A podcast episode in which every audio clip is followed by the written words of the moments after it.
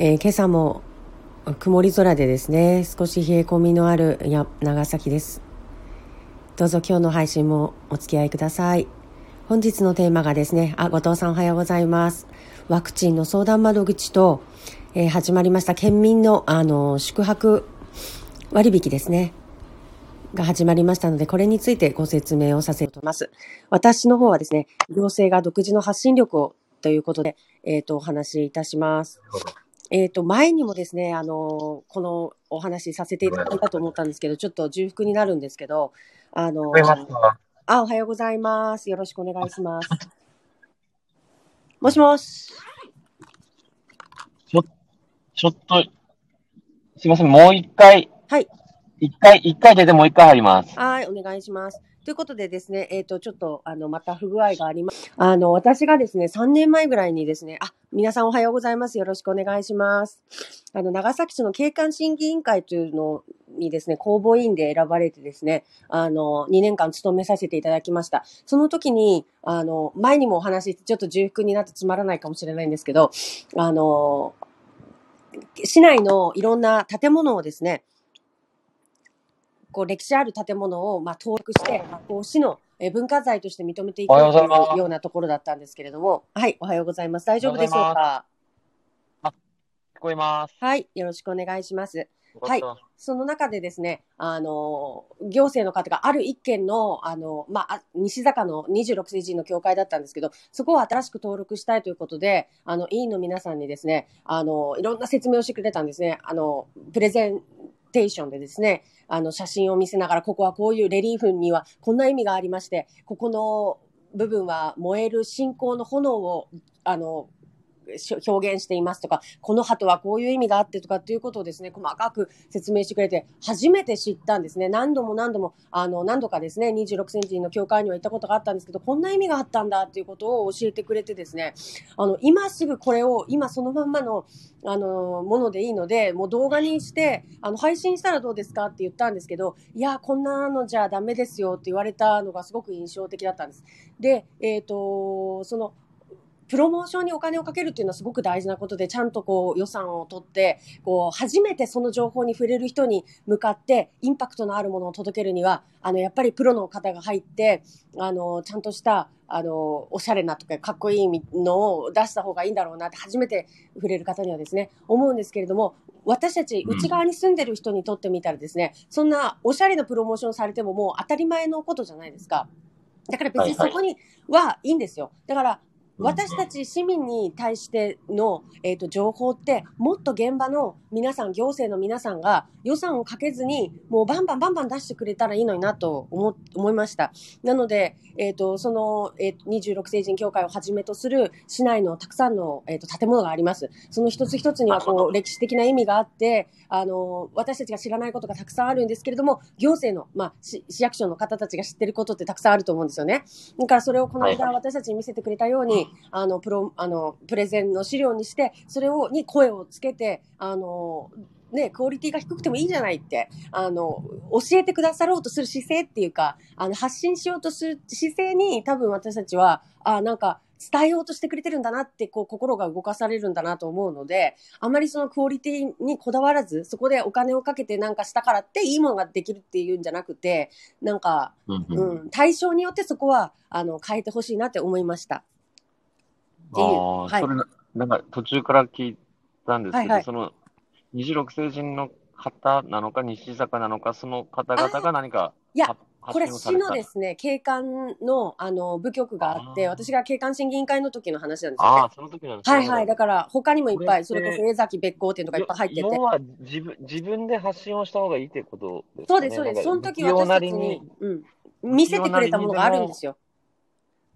ご自身でしたされた方が、なんかこう、伝わるのかなっていうことをおっしゃってる。あ、ご自身じゃなくて、あの、市が、あの、私たち委員に対して、あの、説明を見せてくれたんですね。こういうじ、こういう事情というか、こういう歴史的な背景があって、あの、素晴らしい建物なので、なるほどねこれから、はい、はいはいあの、市のものとして認定していきますが、いかがでしょうかっていう、まあ、プレゼンだったんですよね。はいはい。うん、で、そうん、そこの情報って意外とね、そこに足運んでても知らないこととか多かったので、うん。はいはいはい。はい。あの、もうそのまんま、それコンテンツになりますので、もうすぐ発信されたらどうですかって言ったんですけど、うん。あの、しては、いやいや、こんなものじゃダメなんですって言われたのがもったいなかったんですよ。とにかく、そのまんまでよかったんですよ。私的には。要は行政って何かこう、やっぱりその、なんかあれなんですよね。その、結局誰かが認めないといけないとか、うん。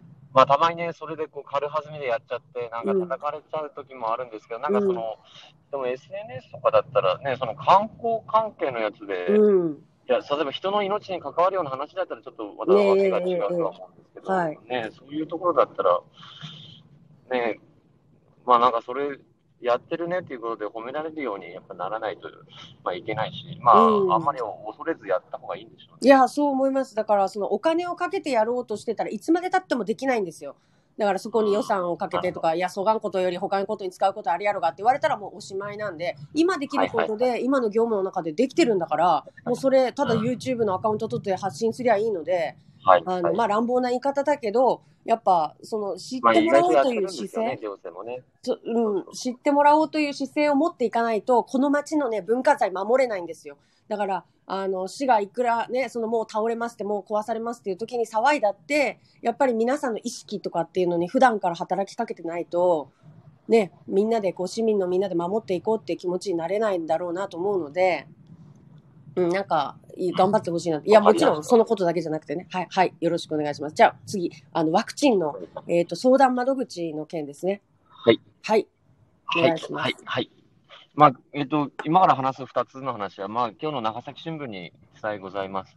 で、あの、まずワクチンの相談窓口なんですけれども、15日にですね、はい。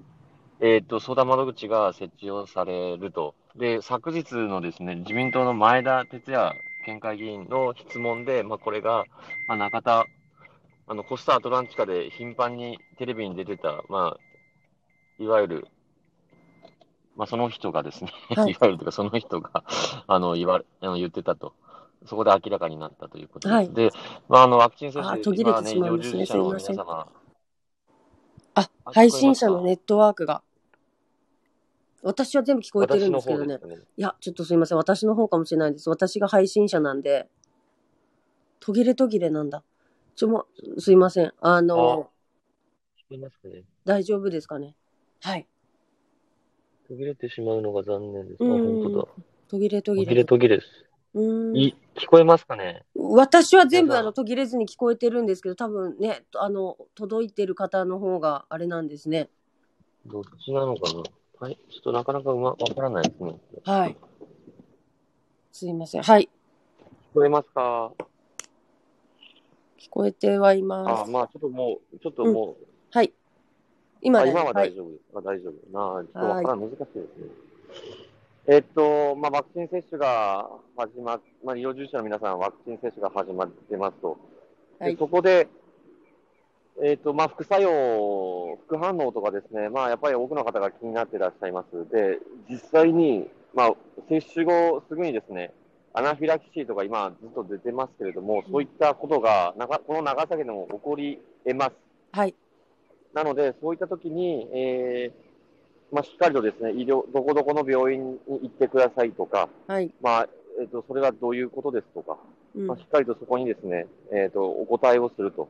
えーそのために相談窓口が設置されます。今日私も、あ、明日か、あのー厚生文文教厚生委員会で確認はするんですけれども、はい。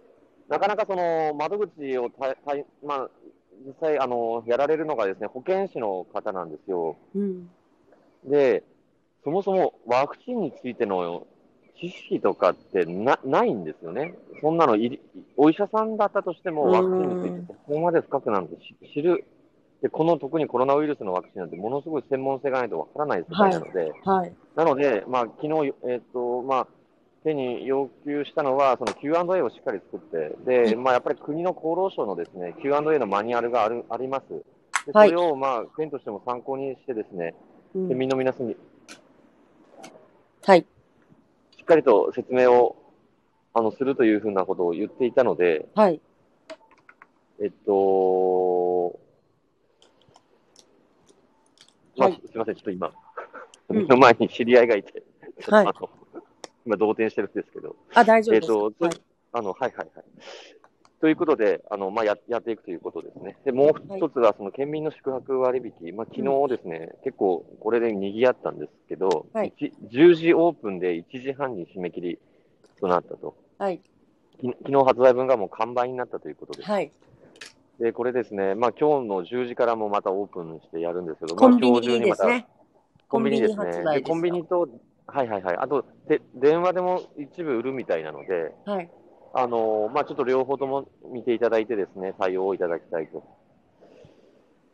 おそらくまたすぐに、あの、パン、あの、パンクというかすぐ、また埋まっちゃうと思いますので、うんはい。えー、ということです。はい。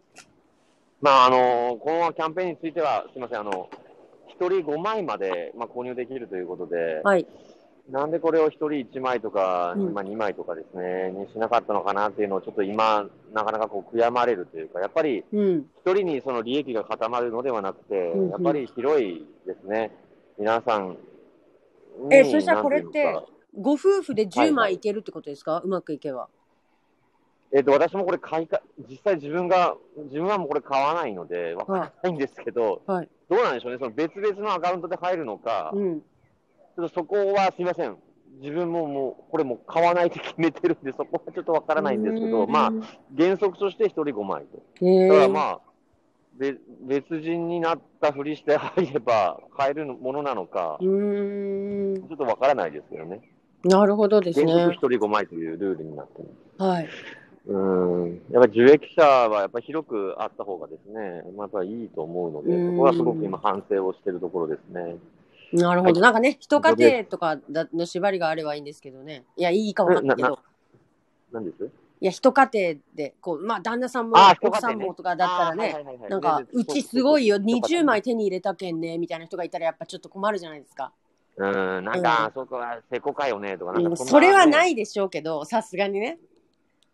いや、あまあ、いやでも周りにいたら教はえてくださいいらっしゃ。るからですね。つわものとか言っちゃいけないんですけど。うん、ちょっとまあ、あり得るのこ,、はいはいことなんだとしたら、まあ、次回からまはいはいたこういったね、あのーうんそうそうそうなんだろう、施策が、あの、また行われることを踏まえて、うんうん、考えたらとうん。まあ、そういう意味では、あの、昨日の質問でも、その、次回、次の、こうした、あの、第4波っていうんですかね、はいはい。が来た時に、あの、もう見越して、どこの財源を使っていくのかとか、こうしたものをね、やっていかなきゃいけないんじゃないかっていう提案も出てらして、やっぱりもう先を見越して、ちゃんと動いていかなきゃなっていうのをすごく思いました。ま、前田県議ですか？です。